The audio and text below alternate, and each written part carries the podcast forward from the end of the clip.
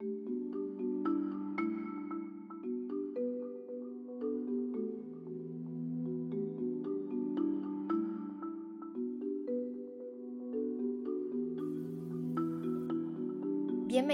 a Epursi Mueve. Un día más, el mundo en el punto de mira. Bueno, aquí estamos otra vez de nuevo en este segundo episodio ya de A Doble Voz, Julia.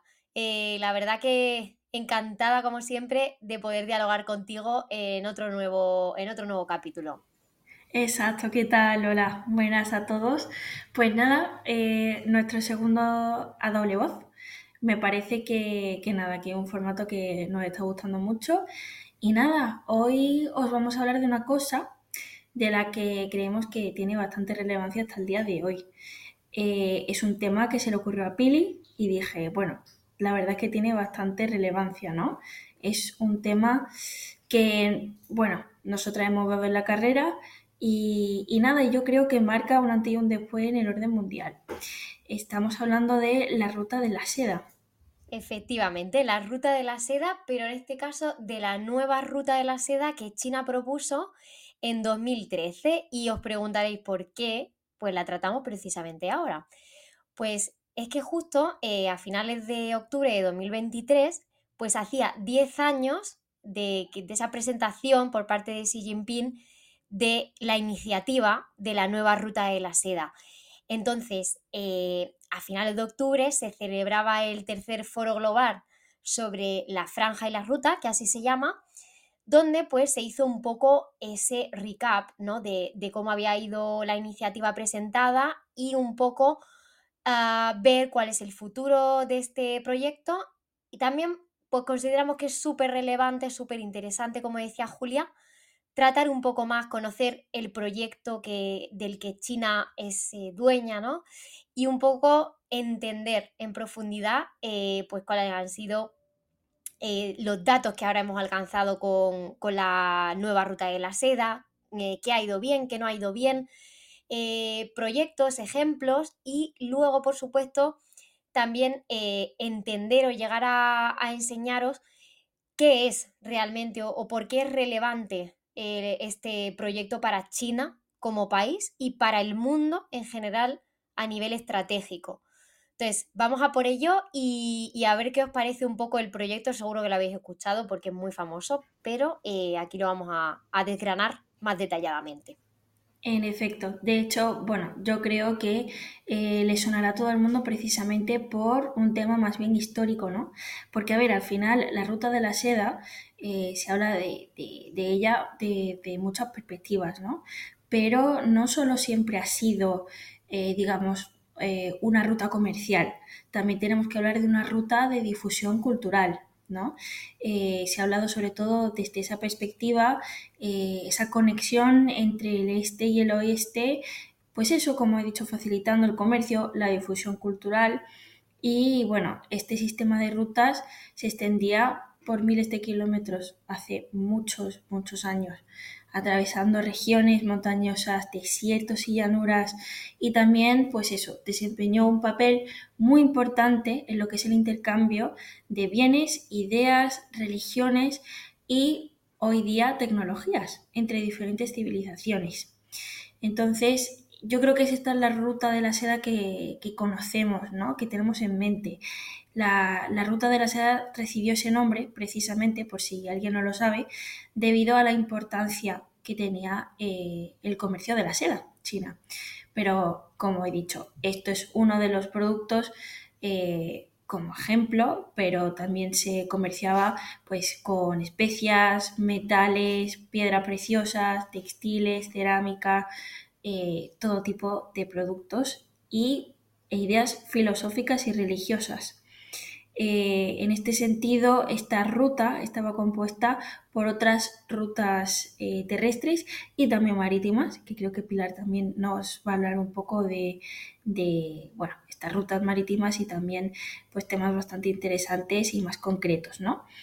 Eh, las rutas terrestres pasaban por Asia Central, conectaban China con el Mediterráneo y también atravesaban pues eso, lo que es Asia Central, Persia e India Algunas de las ciudades importantes que, deberíamos tener en mente es, por ejemplo, eh, Xi'an, Samarcanda, Bukhara, Bagdad, Damasco y también eh, Constantinopla. Y después, pues eso, eh, por el otro lado tenemos las rutas marítimas que se extendían pues por el Océano Índico, conectando China con el sudeste asiático, el subcontinente indio, el Golfo Pérsico, Asia Oriental y, por supuesto, el Mediterráneo. Bueno, como vemos, eh, zonas claves con una relevancia estratégica e histórica muy importante. Desde También, siempre, además, en este caso. En efecto, en efecto. Que por cierto, Pilar, me encantaría hablar un poco también en algún episodio del Mediterráneo. Yo creo que es un, caso que nos gustaría también. Un punto de de diferentes culturas también. Exacto, sí, sí, total. Y aquí, Julia, a mí me, llamó también la atención de lo que, eh, al hilo de lo que tú comentabas, ¿no? De, esa, ese intercambio de, religiones, de ideas y de bienes y servicios. Sí. Eh, un dato que, que, pues, bicheando un poco encontré, que es que el comercio internacional que tuvo lugar en la ruta de la seda que Julia habla, pues en esa perspectiva histórica, aportaba una tercera parte de los ingresos fiscales del imperio chino de ese momento. O sea, es brutal. Y luego que, bueno, la vigencia histórica, pues, que se extendía durante 15 siglos. O sea, hablamos de muchísimo, muchísimo eh, tiempo de, intercambio y de, de, comercio a través de, esta, de estos caminos, de estas rutas construidas. O sea, que es muy, muy interesante. En efecto, sí. Y yo creo que eso también habla mucho de la retórica de, muchos dirigentes chinos, ¿no? Se habla pues de ciertas épocas, se señalan ciertas épocas de forma más, menos potente y yo creo que esto es un, factor y también se apela mucho a, a, lo que son momentos un poquito menos brillantes para China, pero esto sin duda forma parte de, digamos, esa narrativa que están teniendo actualmente los dirigentes, ¿no? De, cómo China eh, marcó historia y está marcando historia en ese sentido con esta ruta comercial y, como decía, estos intercambios culturales. Bueno, yo no sabía que es que eh, en esta ruta precisamente se difundió el budismo. ¿Sabes? Fíjate, no lo sabía yo tampoco, Julia, no lo sabía. Yo no lo sabía tampoco. Eh, lo descubrí leyendo un poco sobre el tema, pero sí, se difundió desde la India a través de esta ruta hacia China y, mucho más allá, porque, bueno, sabemos que el budismo se ha extendido bastante, pero sí, fue uno de los canales por los que se difundió el budismo y podemos decir que ahora mismo hay mucha gente haciendo prácticas como el yoga gracias a la ruta de la seda. Totalmente, ¿eh? fíjate. Y nada, sí. Eh, total, que la ruta de la seda yo creo que sí, podemos reafirmarnos en el hecho de que tuvo un impacto muy duradero, ¿no? En la historia mundial. Efectivamente. Y, claro, evidentemente ese, ese periodo de, lucidez que comentaba Julia de, pues de todo este área del mundo, pues yo creo que fue lo que inspiró eh, en parte al presidente chino Xi Jinping cuando, como decía antes, en 2013 pues quería revitalizar o volver a hablar de la ruta de la seda antigua, pero ahora, evidentemente, esa idea que comenzó siendo solo pues un recuerdo, intentar mm, eso, volver a poner en marcha algo pasado, pues ha sido ahora mismo el mayor desafío económico del gobierno de Pekín. Es toda una revolución. O sea, de hecho, de llevarse a cabo, pues es que se podría decir que va a modificar las infraestructuras de transporte de pasajeros, de mercancías y de hidrocarburos, así como toda la alta tecnología del continente asiático, ¿no? Entonces, mm, es totalmente clave. Realmente esta iniciativa se conoce como OBOR, que es un poco la, descripción de este, de este acrónimo es One Belt, One Road, o sea, un cinturón, una ruta.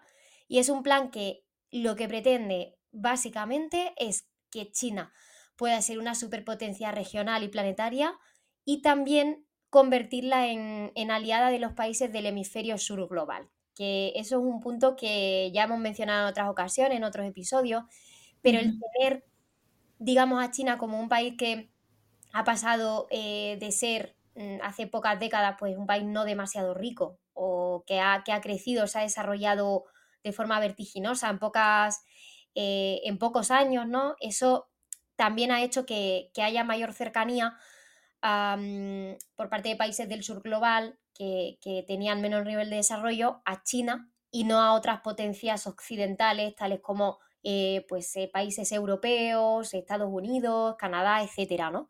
Entonces es, algo que, sí que presenta a China como aliada de estos países menos desarrollados. Y yo creo que aquí esa iniciativa OBOR, pues evidentemente lo que pretende es rediseñar toda la estrategia de China y eh, claramente tener mm, un papel predominante en el, en el, comercio nuevamente en este, en este siglo y tener algo que decir o, algo que hacer en la conectividad en, diferentes puntos eh, clave de, Europa, de, Asia, de América Latina, o sea, digamos, de todo el mundo, ¿eh? porque realmente si vamos a verlo, está en todas partes. Sí, sí, y bueno, tampoco está esto falta de crítica, creo yo, ¿no? O sea, al final eh, muchos países ven con escepticismo estas ganas de, por ejemplo, expandirse en ciertas áreas porque dicen que, bueno, que China sí que ayuda al desarrollo del, sur global, pero por otra parte sí que también dicen que está endeudando a muchos países de, África y, otros, y otras regiones que has mencionado, Pili. Efectivamente, de hecho aquí mm, abordando un poco este tema de dificultades y de logros que ha tenido, que ha tenido este proyecto de China, os, quiero contar un poco lo que ha sucedido en estos 10 años eh, para que os hagáis un poco la idea de la magnitud tan asombrosa que tiene este macroproyecto, ¿vale? Pero a su vez también me gustaría contrastarlo con esas Mm, reticencias que ha presentado, porque al final un proyecto de tal envergadura pues siempre tiene eh, sus pros y sus contras y siempre va a tener partidarios y detractores que van a ver pues importantes problemas en, tal intervención de China en, muchas economías ¿no? Del mundo.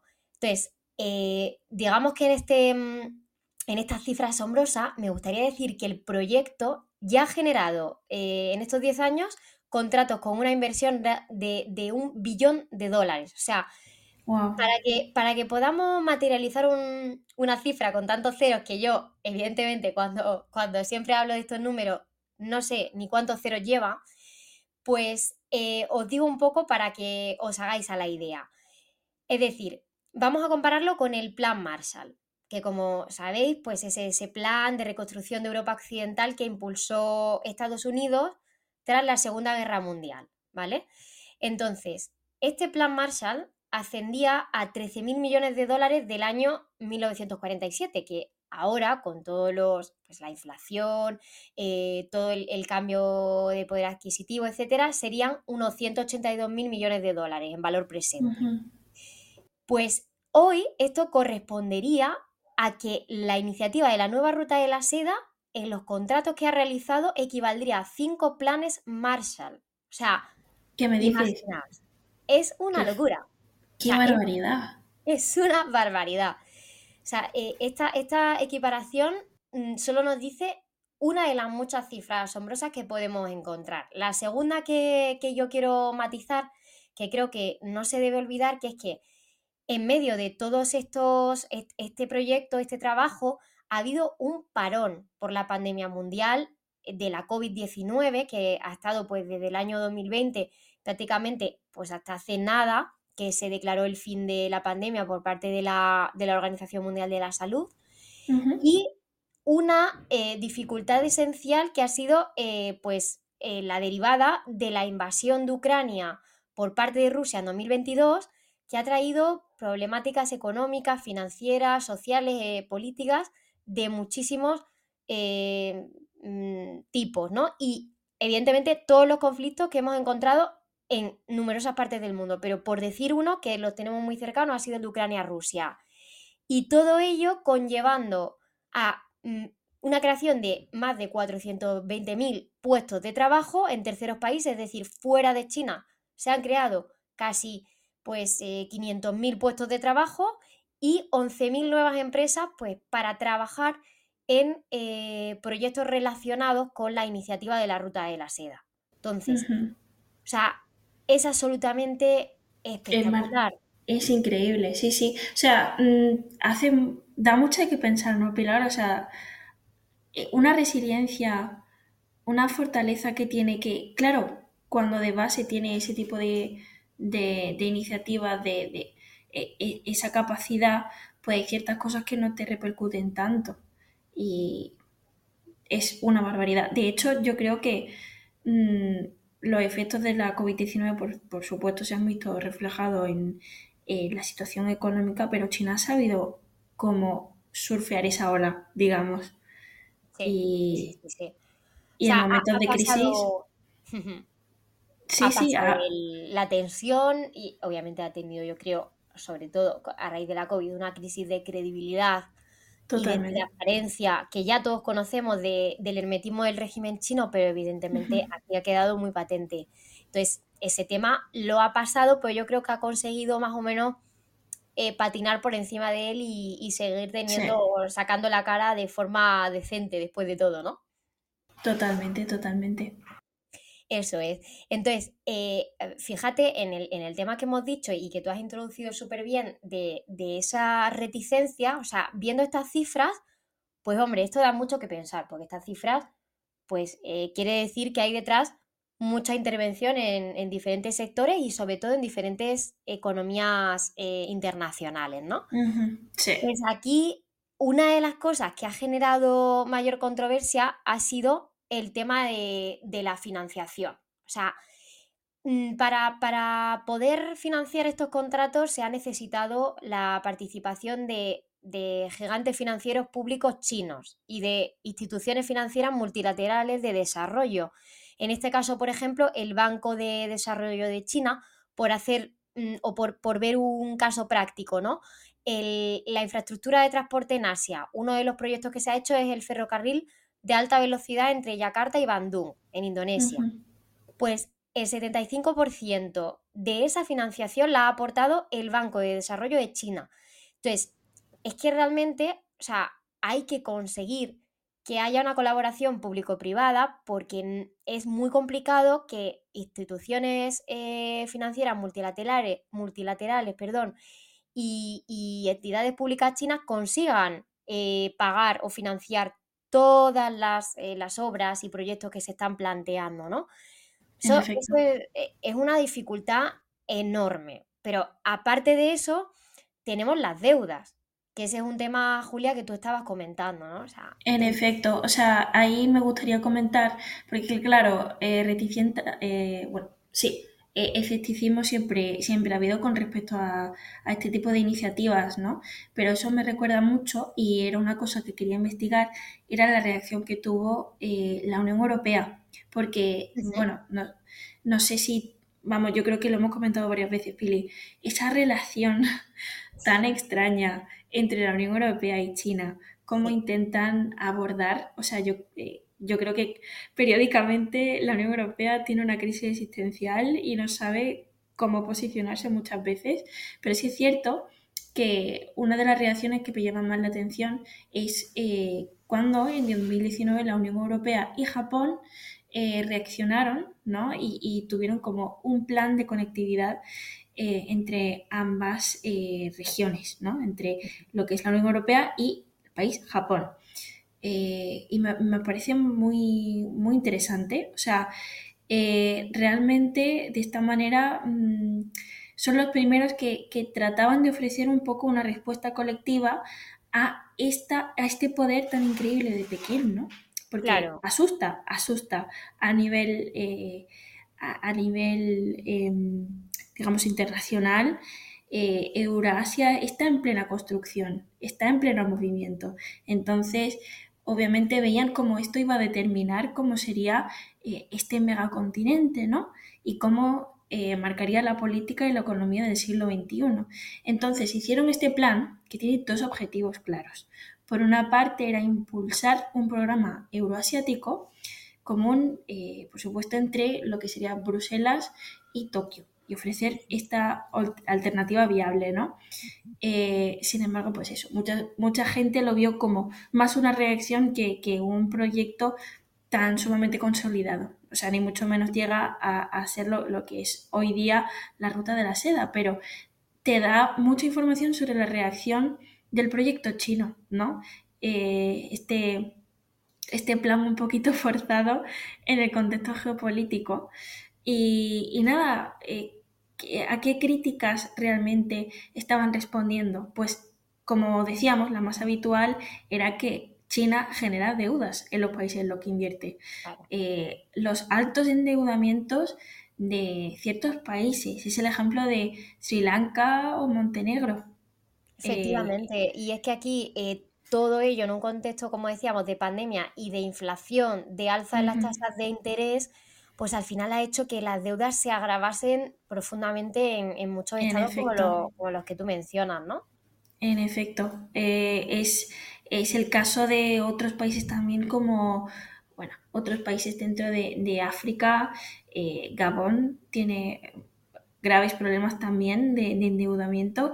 Y bueno, en el caso de Japón y de la Unión Europea que estaba comentando, pues eh, se veía como algo un poquito más legítimo por el soft power que tienen y también por esa idea de que intentan construir, eh, pues eso, esta variante que no implica necesariamente un endeudamiento, un endeudamiento, que es lo que se reprocha a China.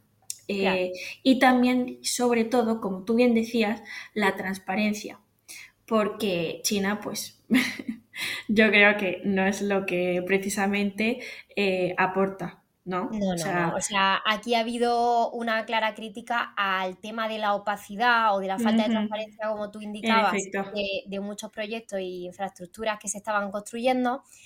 Y luego, eh, otro de los puntos que yo, que yo creo que es importante y que precisamente es con lo que China se suele defender a sí misma, es, vale, nosotros venimos a ayudar. O sea, de hecho, Pekín mm, suele asegurar que el proyecto aporta desarrollo de alta calidad a los países que participan y que van a ser pues una forma, como yo decía antes, de posicionarse con el sur global, pues eh, aportándole más recursos a estos países y contribuyendo de verdad a que crezcan económicamente de forma significativa y duradera, ¿no?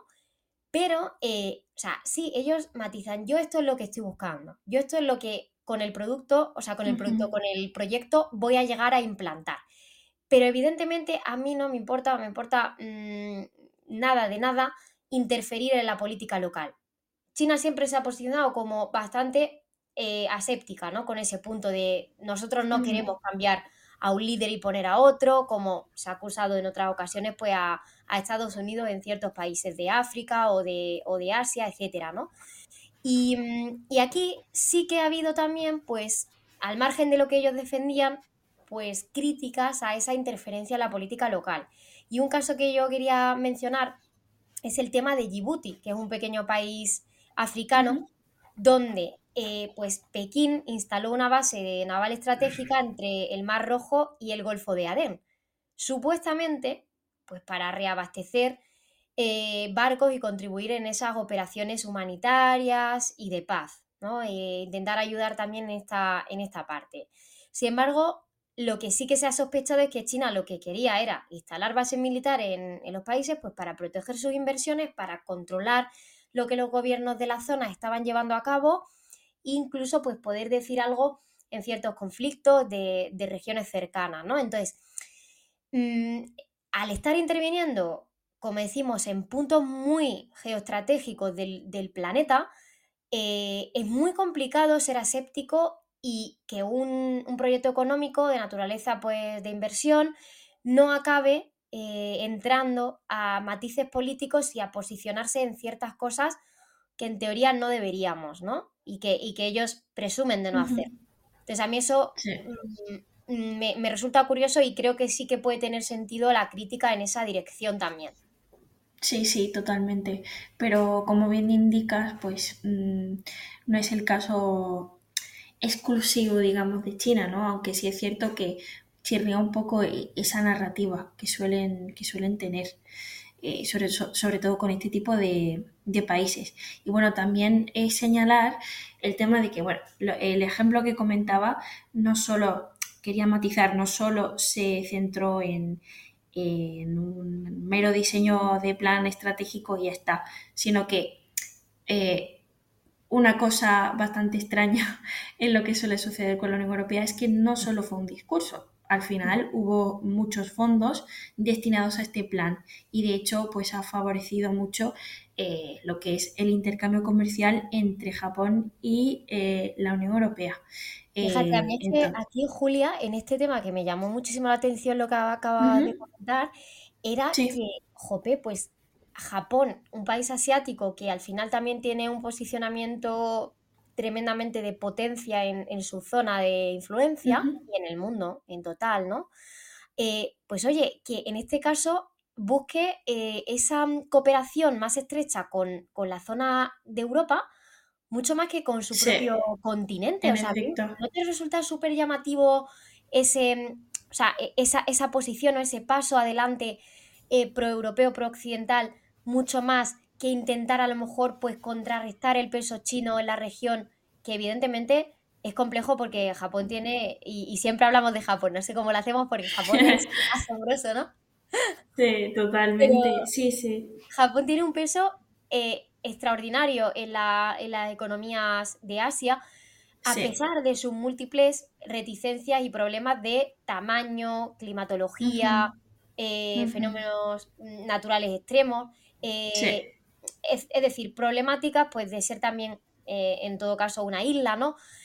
Pero sí, ese, ese, movimiento es curioso, ese movimiento de ajedrez hacia, Occidente, ¿no? Más que hacia... Yo diría que lo es, yo diría que lo es, pero sobre todo eh, hay que tener en cuenta que, bueno, realmente en las comunicaciones de, de, este, de este plan estratégico, las narrativas y, bueno, los mensajes yo creo que fueron diferentes ¿no? Porque, como he dicho, la Unión Europea tiene su crisis existencial periódica con, con respecto a China. Eh, habla de China a veces como, bueno, hay que cooperar desde la diplomacia cultural, por ejemplo, que es una cosa que han eh, promovido mucho, pero eh, otras veces pues mm, hacen este tipo de comunicados, ¿no? Y, y, de hecho cuando anunciaron el plan estratégico, o sea, mencionaron eh, la, ruta de la seda de China. Sin embargo, los dirigentes, digamos, los responsables de, esta política ¿no? a nivel eh, gubernamental en Japón tuvieron otra, otro mensaje. Hablaban de, la oportunidad de, de tener como una alternativa, pero no para contrarrestar necesariamente a China, sino que se veía viable eh, digamos, la convivencia entre la ruta seda de la China y este plan estratégico que habían establecido. Eh, y es una cosa y es un debate que, se tuvo en ese momento, ¿no? Eh, hasta qué punto pues supone una amenaza o no. Yo creo que se ha visto que no, no supone una amenaza, sino que complementa un poco los diferentes elementos y, las diferentes rutas de comercio. Al final, bueno, pues si buscas estándares de, compromiso con el cambio climático, eh, pues ellos te daban esa garantía, ¿no? Un poco eh, el tema de la, como decía, la transparencia, el respeto a los derechos humanos, pues mucha gente ha dicho, pues es completamente compatible tener ambas, eh, sí, ambos fenómenos. Ambas claro. En efecto, entonces yo creo que, que, es una cosa bastante interesante a la hora de, claro, se haría de forma diferente en 2019, que parece que no hace mucho, pero ya hace bastante. Ya ha pasado, ya ha pasado cosas. Ya ha pasado un montón, ya ha pasado un montón, pero claro, se veía, se veía de forma diferente, ¿no?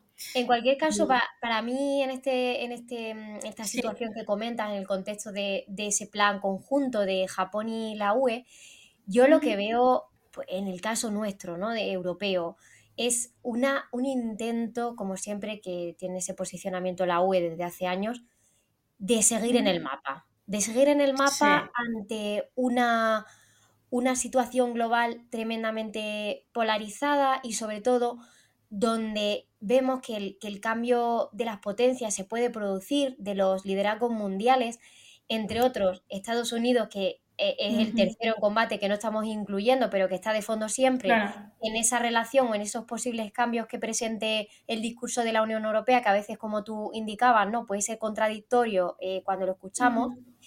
Pero, o sea, a mí lo que, me, lo que me lleva a pensar es que la UE, que tiene, aparte de crisis existenciales, numerosas eh, dificultades para seguir siendo alguien en el, en el tablero internacional, pues necesita de alguna forma sacar respuestas. Que eso no quiere decir que luego vayan a tener tal envergadura ni que pretendan tenerla. Simplemente quieren seguir sonando eh, a nivel eh, mediático y sobre todo pues seguir teniendo que, mm, participar en, las instituciones y organizar lo que va a suceder a nivel público. Pero yo creo que evidentemente el, el, trasfondo de esa medida o de ese movimiento, por lo menos por parte de Europa, es un miedo tremendo a desaparecer y sí que es, eh, o, lo veo como, como, una sensación de reacción a la amenaza, a la amenaza de un gigante, del gigante asiático, de, del gran posiblemente futuro líder de, nuestras economías mundiales por encima de los Estados Unidos y que, es una reacción de, un animal asustado, de verdad, o sea, yo, lo veo así, ¿eh? Sí, sí, sí, pero claro, en ese momento también se estaba viendo cómo este desarrollo de la nueva ruta de la seda llevaba a, problemas bastante eh, mediáticos, ¿no? Sobre todo en términos de abusos y, no sé, el tema de cómo en Camboya, por ejemplo, una construcción de, una presa eh, que fue financiada por Pekín y es que provocó la inundación de, zonas donde vivían diferentes pueblos indígenas y también obligó al desplazamiento de 5.000 personas. O sea, muchos de estos casos también en el sudeste eh, asiático, pues bueno, hay, hay un montón de temas muy, muy parecidos también con el tema de, bueno, pues que se ve claramente que este desarrollo tan salvaje no puede ir de la mano de precisamente los derechos humanos. Ya, este desarrollo, estas presas, estas rutas, este, el ferrocarril a un nivel tan avanzado, tan... Eh, no, y a un nivel tan avanzado y tan rápido, o sea, porque ya no rápido, sí, sí. construir una infraestructura tremendamente asombrosa por su nivel de, tecnología, es construirla en un tiempo récord, o sea, estamos hablando, como decíamos, de 10 años de iniciativa donde ya ha habido pues una cantidad de inversiones en movimiento y de proyectos que han podido finalizar eh, su construcción y su trabajo, que lo que quiere decir es que ha habido un trabajo intensivo. No creo que en todos los casos haya sido eh, pues eh, faltando, digamos, o, no cumpliendo condiciones dignas, pero creo que puede haber, evidentemente, en muchísimas economías presencia de ese tipo de problemática y sobre todo porque al haber sido en, en regiones menos desarrolladas, también la concienciación o el nivel de tolerancia de esas poblaciones a eh, el respeto del derecho humano, pues es menos exigente, porque pues, puedan decir, oye, pues yo prefiero realmente trabajar aquí, conseguir eh, llevarme un pan a la boca, ¿no? Y, realmente conseguir aquí en mi país una inversión de capital tremenda, antes que pues rechazarla y, y tal, aunque, aunque a la gente que tenga que trabajar en el proyecto pues no sufra o no disfrute, en este caso, de las mejores condiciones de trabajo, ¿no? Pero yo creo que sí, que son, sí, o sea, son, son diferentes diferencias culturales. También es como, a ver, la, mm, no sé, eso me recuerda a una vez que, que asistía a una charla que daba un diplomático chino y cuando se le preguntó por el tema de bueno, de la falta de derechos humanos en China, concretamente a los uigures, no quiso hablar del tema y lo que dijo fue, nosotros respetamos los derechos humanos, pero no es nuestra prioridad. Lo dijo así de claro, lo dijo así de claro, no es nuestra prioridad. Nuestra prioridad es eh, pues que nuestra gente eh, tenga un techo, tenga comida, no sé, la son... es que igual, Julia, no te vas a creer, pero yo también en otra charla donde se comentaba la cuestión de la influencia de la COVID-19 en, eh, pues en China y un poco era un micro abierto pues para que hablase el embajador chino en España, en Madrid. Entonces le preguntaron pues sobre esa falta de transparencia sobre la gestión de, los derechos humanos y luego también pues, sobre la gestión extraña que había tenido China en la COVID, ¿no? Eh, y ellos decían igual, o sea, es lo que, lo que se puede conocer como mm, la concepción material de los derechos humanos. Es decir, en efecto. los derechos humanos son tener un techo, tener eh, pues eh, comida que llevarte a la boca, etcétera. Y él mencionaba esto, dijo, eh, le preguntaban por los derechos humanos y por cómo se había gestionado en estas décadas. Decía, nosotros también lo mismo, claro que cumplimos los derechos humanos, o sea, hemos sacado de la pobreza y del hambre a no sé cuántos millones de personas. Entonces, como, claro, pues estamos entendiendo que simplemente la concepción de, esta, de estos derechos humanos es totalmente material y es diferente a la concepción que tenemos en otras regiones del mundo. O sea, es lo que se veía, ¿no? Yo creo que preparan el discurso para las todas las personas que van a hablar. Eh, han preparado o han estudiado en el mismo lugar cómo explicar eh, eso de los derechos humanos que siempre se lo preguntan. Totalmente, totalmente. Sí, sí. O sea, mm, al final es el ideario que llevan a cabo y no sé, a ver, mm, es todo tan complicado de, de, de asumirnos. O sea, al final sí es cierto que parece que la, Unión Europea trata de, formar parte de ese grupo de, países garantes de, ciertos estándares de, libertad, de derechos humanos, sobre todo teniendo en cuenta pues, procesos de producción, tal, cosas más éticas, eh, el tema de los microplásticos, están, no sé, por ejemplo, que están prohibiendo a partir de cierto año, pues no, se podrá comprar eh, nada de microplásticos, tal. Bueno, pero eh, no sé, es, es, un tanto difícil y como siempre decimos, al final eh, se puede ver con cierto escepticismo, porque es cierto que en la Unión Europea pues seguimos eh, importando muchos productos de ciertos países, seguimos teniendo eh, muchas industrias que externalizan sus procesos productivos a otros países que tampoco respetan mucho los derechos humanos, entonces como es delicado. Es delicado. luego, o sea, no puede haber una posición tan clara porque al final pues yo creo que sí que en medio de, esta imagen o, vender esa idea de total sostenibilidad, yo creo que es imposible que en un mundo totalmente globalizado donde los procesos de producción, como tú dices, están eh, diferenciados en diferentes áreas del mundo, eh, pues es complejo decir que todo tu proceso ha sido al 100% limpio, limpio a nivel de medio ambiente, pero limpio también a nivel de gestión de recursos humanos, de ética, etc. ¿no? Pero, pero yo aquí, o sea, al margen de todo lo que hemos comentado de pues del efecticismo también de, de, cómo está afectando a diferentes economías esa intervención china con la ruta, la nueva ruta de la seda, yo quiero lanzar un dardo a favor del gobierno chino, que es que sí que me parece muy valorable su capacidad de negociación eh, con diferentes países Mm, mm, lejanos y, complejos también de, funcionar. O sea, totalmente. Han conseguido, para mí creo que el trabajo de, diplomacia, de, eso, de negociación, de estrategia para con actores internacionales variados ha sido mm, absolutamente impecable. O sea, yo, yo aquí quería destacar el, el, ejemplo alemán, ¿vale? Porque hemos dicho que la Unión Europea tiene pues bueno, una posición difícil con, China. Primero porque la Unión Europea es el mayor socio comercial de China y luego que la, República Popular China es el segundo proveedor de la Unión en un montón de, productos y servicios, ¿no? Entonces, eh, Alemania, eh, dentro de la, de la Unión Europea, es uno de los principales centros comerciales que podemos encontrar.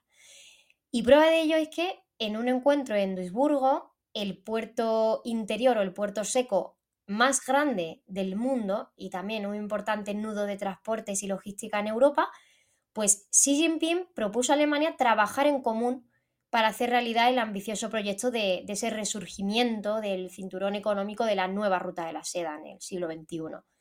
Y ahora mismo, pues ya Alemania y China están conectadas mediante línea de ferrocarril internacional desde Xinjiang y Duisburgo. O sea, ese, ese puerto seco hoy día tiene una entrada directa en ferrocarril hasta China. Con lo cual, aquí ha habido un trabajo de negociación bilateral entre Alemania y China súper relevante y que no se puede quitar, o sea, yo creo que eh, debemos quitarnos el sombrero también ante esa capacidad de consensuar intereses y de llegar a un punto común de, trabajo.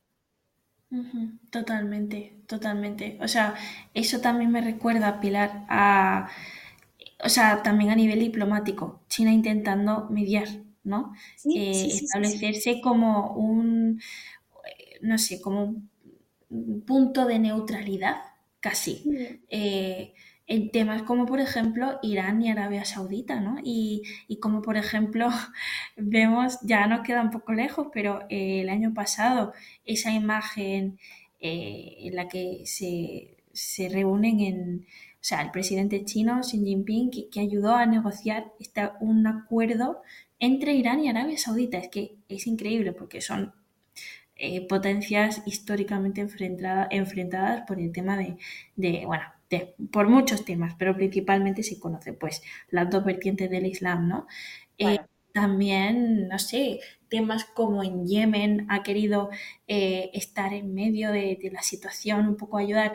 Cuando se hablaba muy al principio de la guerra de Ucrania, pues China quería eh, continuar con, las negociaciones, ¿no? Y, veíamos que su posición intentaba ser lo, lo más neutra posible realmente. Incluso cuando... Aséptica, o sea, es decir, China, o sea, China, como decíamos antes, China no está en estos quehaceres, o sea, China tiene otras preocupaciones principales. Una de ellas, sus proyectos internos de desarrollo que ha de seguir, que ha de seguir llevando a cabo, pero aparte, es que a China no le interesa conflicto en el mundo. O sea, a China para su desarrollo económico, tanto interno como externo, le viene realmente mal que haya pues eh, socios comerciales que estén enfrentados, que haya eh, zonas donde ellos quieren pasar o construir infraestructuras mm, donde no les dejen hacerlo por un, por un conflicto eh, armado. Entonces, es que realmente China está en otras cosas y, las cosas que está no involucran problemas de, guerras. Entonces, mm, pues ellos, en la medida de lo posible, van a intentar tratar de disuadir todas esas polarizaciones que, pueda, que pueda haber. Obviamente, yo también creo que tienen una posición preferente hacia ciertas. Mm, por supuesto. Hacia ciertas eh, partes en conflicto. Al final tienen un ideario, o sea, por supuesto. Lo que pasa es que eso, lo que yo creo que chirría a lo mejor es que intentan revestirlo de somos pacíficos y, priorizamos la paz. Eh, eso chirría a la gente por el tema de que hemos comentado hasta, hasta la saciedad, de que no cumplen con los derechos humanos, con que, eh, bueno, hay muchísimos problemas con minorías étnicas. Entonces chirría que, que, sea China la que diga, soy yo la que trae paz, soy yo la, la, la séptica, la neutral, porque realmente mm, China no es neutral, no es neutral. No es neutral, Pero, pero vamos, yo sinceramente creo que tiene una capacidad de, de actuación tremenda. O sea, a nivel, a nivel de, de, cómo, pues eso, cómo, cómo mostrarse de cara al público, creo que tienen o sea, una capacidad mediática muy interesante. O sea, es, curiosa para estudiar también eh, la forma en la que ellos dan sus discursos y, se plantean en, el público, ¿no? O sea, me, resulta muy curioso. Pero de, cara a todo lo que estamos comentando, ¿cuál es el, cuál es el futuro ¿no? de, la ruta, de la nueva ruta de la seda? Porque al principio del episodio yo dije, oye, eh, ha habido una convención, eh, ese foro global pues de la, de la, ruta de la seda, el tercero ya, donde pues se conmemoraban esos 10 años y hablamos de que 130 representantes de, países eh, del mundo acudieron a esa reunión para ver qué quería comentar Xi Jinping, a dónde vamos con esta, con esta ruta de la seda y cuál va a ser, cuál va a ser el foco, porque quizá Sí que vamos a decir que la parte pues, eh, terrestre, ferrocarril, marítima, etcétera, ha tenido un, foco brutal en estos años y lo va a seguir teniendo eh, por algo que voy a decir, pero eh, ahora hemos cambiado y hemos ampliado las miras de esa nueva ruta de la seda a otras esferas de, influencia. Entonces, la ruta marítima, como decía, va a tener influencia. Las principales que, tenemos a día de hoy y la que más se ha, estudiado, se ha trabajado, ha sido la, que se dirigía hacia Oriente. Pues esa que llegaba mm, desde, mm, se dirigía hacia el sur hasta el estrecho de Malaca, luego desde Kuala Lumpur eh, hasta el Océano Índico en dirección a Nairobi, ¿no? Y luego recorría el Cuerno de África buscando atravesar el Golfo de Adén y llegar al Mar, al Mar Rojo.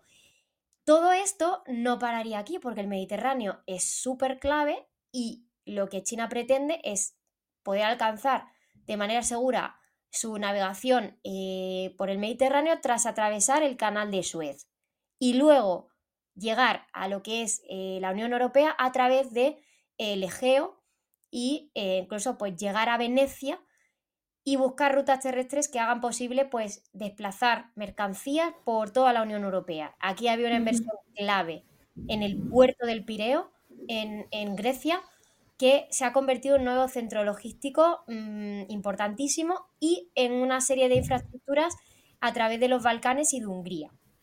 Esta es, como digo, la ruta marítima que más eh, desarrollo o camino ha tenido hasta ahora. Pero vamos a hablar de la segunda ruta marítima que engarza muy bien con la esfera en la que se van a focalizar en, la, etapa 2.0, ¿no? después de los 10 primeros años de, Ruta de la Seda. Y esta ha sido eh, la del Mar del sur de, del sur de China, que se dirige hacia los puertos costeros de Pacífico Sur.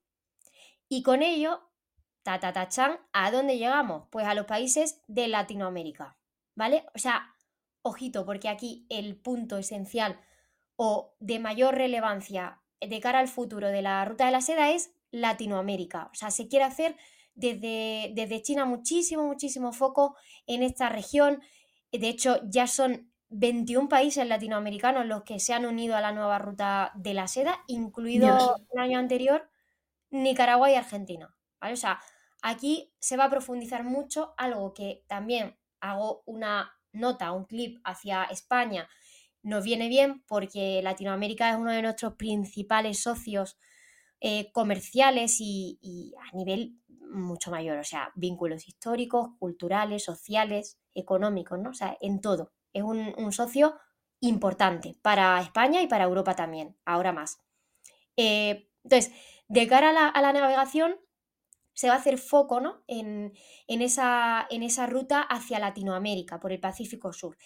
Y eh, otro de los puntos que yo quería incidir y que creo que se ajusta perfectamente al mundo de hoy es eh, el del ámbito digital. Ese va a ser el, nuevo elemento diferencial y más relevante de China va a invertir en ese desarrollo de red 5G en países y regiones que forman parte de la ruta y también va a tratar de acelerar la integración de nuevas tecnologías como son cloud computing, inteligencia artificial, blockchain, big data. O sea, estamos hablando de conectividad inteligente, construcción de redes eléctricas, eh, transportes, puertos inteligentes. O sea, que todas esas infraestructuras que ya hemos llevado a cabo añadan un punto más y sean inteligentes, sean digitales, estén bien, bien, bien conectadas. En efecto. Pienso igual, pienso igual. Creo que, va a ir en esa dirección el, futuro de la ruta de la seda y, también el tema de, incidir más en eso, el tema también de minerales, el sector militar. Creo que también va a tener muchísima relevancia y ya la está teniendo. Y sí, sobre todo extender esa red, eh, como tú decías, que también inspira muchas teorías eh, conspiranoicas del 5G. O sea, al final ellos han tenido mucho que ver en este desarrollo y creo que han sabido desde el minuto uno eh, saber cuál es su lugar en ese sentido, ¿no? Y, y su desarrollo digital. Entonces se está viendo, creo yo. Se está viendo en muchos países también de África cómo están explotando estos minerales, ¿no? Estos recursos extraños, estos recursos raros, eh, y con un valor también eh, claramente militar. Sí, sí, sí, sí. O sea, que, que, tiene tantísimas vertientes de análisis que es complejo el, tema, pero, o sea, yo lo que aquí me, me gustaría recalcar al final de esta previsión y un poco de lo que también ha orientado Xi Jinping en esos discursos para ver el futuro de la ruta de la seda, es que China, o sea, claramente tiene una estrategia. O sea, China no juega un partido a partido. China conoce lo que ya quiere hacer de cara a los próximos 10 años, a los próximos 20 años, y es una estructura muy estudiada que aparte eh, pues es fácil de implantar porque el gobierno tiene un, control total y aparte de eso pues no varía tanto como en, países occidentales. Entonces eh, es una estructura eh, y una estrategia de largo plazo, cosa que países occidentales a día de hoy carecemos de una estructura y de una estrategia a largo plazo. Tomamos decisiones cortoplacistas y a veces como pollo sin cabeza, por así decir, sin tener muy claro hacia dónde caminamos en, unos años, sino que solo hacemos lo que es para mañana o para dentro de tres días. Entonces, China, como tiene muy claro esto, sabe que su posicionamiento ha de, ir en el ámbito digital y hacia Latinoamérica en este caso, entonces, pues lo tiene, lo tiene decidido y va a trabajar día a día en que eso se lleve a cabo de la forma más, más inteligente posible. O sea, que eso, eso sí que me, me llama siempre la atención y creo que hay eh, sin entrar a juzgar detalles, creo que tienen una cierta ventaja respecto a otros países, que es la de contar con, ese, con esas previsiones claras y con una línea de trabajo férrea y firme hacia una dirección. O sea, yo creo que tienen esa, esa capacidad también por temas bastante evidentes, como es el hecho de que no se puede comprender a China como un país, no se puede eh, eh, comprender al Partido Comunista chino como el Partido Comunista Chino y ya. Es que todo es un, bloque homogéneo. Entonces, tomar decisiones, tomar estrategias muy a largo plazo, muy organizadas, es mucho más fácil que en otras sociedades más garantistas. Que obviamente no estamos diciendo que eso sea malo en eh, ningún no momento. Jugar, claro, que sea bueno o malo, simplemente, eh, simplemente en nuestras sociedades garantistas, en nuestras sociedades democráticas, este tipo de cosas son más difíciles. Tenemos que contar con, con, estas realidades. Pero bueno. Intervención eh, de la sociedad civil, participación pues eh, democrática. Al fin y al cabo, que, quien China no, bueno, brilla por su ausencia, ¿no? Vamos a dejarlo totalmente. totalmente, totalmente. Y bueno, yo creo que, que hemos hecho un buen repaso, Pili. Sí. Sí, o sea, a mí me, parece que, es un tema que, seguramente os va a llamar la atención porque al fin y al cabo no podemos dejarlo pasar, o sea, tenemos que estar atentos al desarrollo de, todas las iniciativas en marcha con, China y especialmente a este mega macro proyecto, ¿no? O sea, es lo más grande que yo creo que China está llevando a cabo a nivel global. Y vamos a ver, o sea, hasta ahora tenemos un análisis hasta el punto de los 10 años, pues vamos a ver qué sucede en los próximos años y, si podemos eh, si podemos hacer un análisis parecido porque sigue en la misma línea o sin embargo pues ha, variado mucho la opinión pública o también pues los proyectos que, se, se, lleven a cabo, ¿no? Pero es, sin duda es, relevante, es relevante. Exacto. Y bueno, eh, también contribuid vosotros con vuestra perspectiva y lo que pensáis. Siempre nos gusta, nos gusta ver eh, diferentes ideas, así que sin miedo podéis eh, comentar lo que, lo que os parece y qué creéis que, es lo que alberga el futuro de, la ruta seda en China. Bueno, de China. Y por supuesto que nos digáis si tenéis sugerencias de nuevos temas que podamos debatir, que os gustaría que, que los comentásemos Julia y yo, pues estamos totalmente encantadas y abiertas a recibir vuestras vuestros feedbacks y también vuestras ideas y, vuestra creatividad abierta siempre, evidentemente. Y bueno, como siempre, muchas gracias por acompañarnos una semana más eh, aquí en el próximo Eso es, nos vemos próximamente con la cápsula de Julia y luego pues ya nos esperamos por supuesto el mes que viene con el tercer episodio de A Doble Voz. En efecto. Un saludo, adiós. Adiós.